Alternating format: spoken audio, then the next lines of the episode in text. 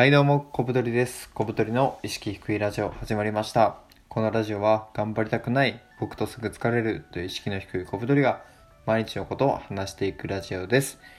今回は第299回、ジムに行って感じたメリット、在宅フリーランスの苦悩という日本でお送りします。よろしくお願いします。はい。まずはジムに行って感じたメリットということなんですけど、僕ですね、えっと、近所のね、あの、ジムに通っておりまして、で、結構ね、あの、行ってるんですよ。2日に1回ぐらいのペースで行ってて、まだまあ入りたてなんで、計5回ぐらいしか行ってないんですけど、それでね、結構、あ、ジムっていいよなって思うことが、まあ、5つぐらいあったのでね、ちょっと話していこうと思います。まず1つ目がですね、自己肯定感が高まるってことなんですけど、やっぱね、ジムに行って運動すると、あ、俺なんかすごい頑張ってるって感じがするんですよね。で、なんか日常生活で、なんか俺頑張ってるって感じることってあんまりないじゃないですか。なので、このジムに行くと、なんか手っ取り早く自己肯定感が上がるっていうのが、とてもね、いい、一番のメリットだなと思いました。で、二つ目が、まあ、生活にメリハリが出るってことなんですけど、まあ、特にね僕フリーランスなんでその一日のねなんかこう途切れがなくこうダラダラ仕事してしまうとかなんかやる気が起きず一生 YouTube 見てるとかっていうことがあるんですけどそういう時も一旦ねちょっとジムに行ってこう切り替えればその後の活動ができたりとかなんか一日の締めとしてジムに行くことであ今日もちゃんと一日終えたみたいな感じで生活にメリハリが出るのがいいですね。でいや俺フリーランスじゃねえから関係ねえっていう人も、いるかもしれないんですけど例えばね会社員の方とかでも休日ね起きたら昼前でなんか昼飯食って結局なんかダラダラして動こうと思ったら夕方であ俺は一日を無駄にしてしまったみたいなことあるじゃないですか。でそういう時もとりあえず朝起きて一旦ジムに行ってみるみたいな。で終わったらまあ昼前ぐらいですごいねあの運動もしてシャキッとした感じでそのまま出かけるとかねそういう風にねこうメリハリをつけれるのがねそのジムの良さかなと思います。であと2つはですねあ3つか。でまあ運動不足解消とか筋力アップとか、まあ、これはそのまあ当たり前というかジムに行く人の多くの、まあ、人が持ってる目的かなと思います。で5つ目がですね夜疲れて眠くなるってことなんですけどえそれデメリットじゃないのって思うかもしれないんですけどもこれはね、めちゃめちゃね、あの大事なことで、特にこの2個目のね、在宅フリーランスの苦悩っていうテーマにもつながってくるんですけど、僕は本当にあのね、全く運動せず、あの疲れもね、一切たまらないんですよ。まあいいことっちゃいいことなんですけど、ストレスもほぼないし、疲れも全然たまんないという生活をしてて、夜ね、なかなか眠れないんですよ。で疲れてる時ってすぐ寝れるんで、ジムに行きだしてからやっぱりねその筋トレしたりとかあとは僕はあのサイクルマシンみたいなので走ったりしてるんですけどやっぱりね疲れるんですよ。で帰ってきて、まあ、11時ぐらいだったら眠くなってでもう自然と、ね、布団に入って寝るんですけどその眠くな疲れて夜眠くなって自然と寝るっていうことがいかにねこう尊いかっていう。それはその僕がフリーランスをしてて寝ようと思って布団に入って気づいたら4時とかになってて全然寝れないみたいな。そういうことがね結構頻繁にあったんでそういう時ってねやっぱ、ね、目も冴えてるし疲れてないんで眠くないんですよ。なのでそのジムに行って疲れるっていうことで、まあ、夜寝寝れる。で生活が整う。しかもジムに行くことで自己肯定感も高まり一日の区切りにもなりメリハリも出ると。めちゃめちゃねいいことだらけです。もうね、痩せるとか、なんかまあそのスタイルが良くなるとかっていうね、ことが、まあジムに行くね、大きなメリットかなって思ってたんですけど、それは割となんか副次的なものだなと思ってて、それよりもなんかこう自分のね、生活の区切りの一つとして、まあジムっていうのが機能するのがね、思ったよりもいいメリットでしたね。なので、なんかね、ダラダラしちゃうとか、まあもしこれね、聞いてくださってる方で、自分フリーランスで、なんか生活リズムがね、崩壊して困るっていう人が、いたらですね、まあ、ジムに行くとか、まあ、ジムに行くのがめんどくさかったら、ちょっと運動するとかね、夜ランニングするとか、まあ、そういうのはね、とてもね、いいと思います。ぜひぜひね、試してみてください。で、二つ目が、在宅フリーランスの苦悩っていうことなんですけど、僕はですね、えっと、普段家で仕事をしてましてでフリーランスであのいつ仕事してもいいんですよなので仕事する場所も仕事する時間も完全に自由なんですねでパソコンが1台あれば結構仕事ができるようなこ感じなので、まあ、本当にあの w i f i とパソコンさえあればどこでも仕事ができるんですよ。なんか同じこと言ってるな でまあ基本ね家で仕事してるんですけど、まあ、起きる時間も完全に自由だしいつ働いてもいいし本当にねもう全てがねあのフリーダムなんですよ。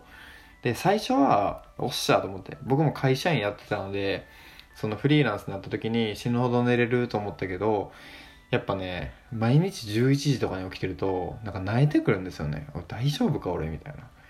まあ、この1日10時間ぐらい寝てストレスとか疲れは一切ないけど人として大丈夫なのみたいな 感じでなんかちょっとずつねこう崩壊が訪れるんですよ。でこれはその僕に限った話じゃなくて結構ねその周りのフリーランスの人と話しててもいやなんか自分もなかなか寝れないとか結局なんか夜型になってしまうとかやっぱりね多いんですよ。で、まあ、いくらねその自由とは言えどもまあなんかこうやらやるべきことはやらなきゃいけなくて仕事しないとお金が入ってこないんで。で僕はその会社員もやったしフリーランスも今やってるし、まあ、副業としてね会社員とフリーランス両方やったこともあるんですけど、まあ、思ったのはその会社員っていうのは毎日こうなんか学校に行って授業を受けるようなスタイルなんですよね。決められた時間に決められた場所に行って決められたことをやる。で反対にフリーランスっていうのはなんか夏休みの宿題みたいなもんでなんかまあいつやってもいいよみたいな感じでバーンって投げられてまあコツコツやる人もいれば夏休みが始まる前にもう全部終わらせてる人もいるし8月30日に泣きながらやる人まあこれ僕なんですけどやるタイプの人もいてまあ、自由なんですけどその分でその崩壊する可能性っていうのを大いにはらんでるわけですよ。まあ、これが本当になんかその在宅フリーランスは特にこう壊れる要素がめちゃめちゃ多いなっていうのがね困ったことですね。でまあ生活リズムの崩壊っていうのは今説明してきたんですけど、まあ、もう一つねなんか困ったことがあってそれはやっぱねこの社会とのつながりを感じなくなるんですよね。でなんだそれって思うと思うんですよ。会社員やってる方とかまあ、フリーランスでも、まあ、いろんな人と仕事してる人はあまり感じないかもしれないんですけど僕もね以前コワーキングスペースで働いてていろんなフリーランスの人が来てくれててでフリーランスの人ってやっぱ会話に飢えてるんですみんな。で人と喋りたくて来ましたっていう人がいて何を言ってるんだこいつはって思ってたんですけど僕もね全くねその同じ状態になって今気持ちがねとてもよくわかります。やっぱ人間っていうのは社会性を持った生き物なので、まあ、人と喋ったりとか集団に属したりするっていうことが、まあ、ある程度のなんかこう心理的支柱になるんですよね。で在宅フリーランスで、まあ、一人で仕事をしてるとですね、まあ、人と喋る必要もないし、まあ、なんかこう決められた場所に行ってなんか誰かと連携をとって何かをするっていうこともね極端に少なくなるんですよ。もちろんそのネットとかメールを通じていろんな人と仕事はしてるんですけどまあこの作業するのは基本一人きりみたいな。っていうので社会とのつながりをなかなか感じづらくなってくるのでなんかねこれは結構ね孤独を感じるなと思いましたなのでその在宅フリーランスってなんかその会社員をしてた時の自分から言うとあめっちゃいいじゃんって思うかもしれないんですけどやっぱりね生活リズムの崩壊とか、まあ、社会とのつながりがちょっと希薄になって孤独を感じたりとかまあそういうね苦悩もあるよっていうお話でございます。でまあ対策としてね、まあ、もしこれ聞いてる方でなんかフリーランスの人がいたりとかもしくはね今後フリーランスに挑戦してみたいっていう人がいたら是非ね参考にしてほしいんですけど、まあ、僕対策ね3つやってて1つ目が、ま、モーニングに行くってことなんですけどこれは生活リズムの崩壊を防ぐ手段ですね。近所にね米田コーヒーっていうチェーン店のコーヒーとあとはガストっていう、まあ、ファミレスですねがあって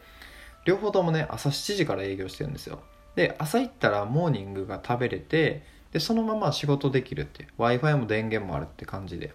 なので僕は毎日起きたら絶対そのガスとか米田コーヒー行くようにして雨でも行ってるんですよ。豪雨でも 傘さして行ってる。自分でもなんか大丈夫かって思いながらまあ行ってるんですけどまあ、それをすることによって朝に用事があるんで必ずねその起きれるようになったのとあと起きてダラダラしないんですよ。すぐね着替えてほんと出社するみたいな感じなんですけどでモーニングに行くことであの生活が整いだしたっていうのがあります。で2つ目があの自分で運動してその体を疲れさせるってことですね。これはあの先ほど1つ目のテーマでも話したんですけど、まあ、近所のジムに、できる限り通ってで、まあ、筋トレしたり走ったりすることで、まあ、体が疲れると。で帰ってきたらもう自然と夜眠くなるって。でそのまま自然に寝ると。でそれがね本当にすごい大事なことでストレスフリーで体を一切動かさないダメダメフリーランスだった僕にとってはジムに行くっていうことが、まあ、いい意味でね負荷がかかるのでかなりね生活が整ってきました。で3つ目がですね、えっと、誰かと積極的に会うようにするってことなんですけど、まあ、社会とのつながりを感じないとは言いましたが友達もいてで連絡すれば会ってくれる人もいるので、まあ、自分からね連絡して会いましょうみたいな。でご飯食べたりとか何かね仕事でその人のプラスになるような情報ををね必死に提供したりとか特にね僕より稼いでる人がいっぱいいてそういう人に時間もらって会いに行く時とかはなるべくね相手の役立つようなことをその脳のメモリからね引っ張ってきてバンバン出すようにしてます。役立ってるかどうか分かんないですけどまあそういう感じで人と積極的に会うみたいなことは意識してやるようにしました。まあそういう対策をねしないとねその大体フリーランスっていうのは結構ね苦悩が多いスタイルなのでまあ大変な面もあるよというねそういうお話でした。ということで今回は、えー、ジムに行って感じたメリット在宅フリーランスの苦悩という日本でお送りしました。では次の放送でお会いしましょう。さよなら。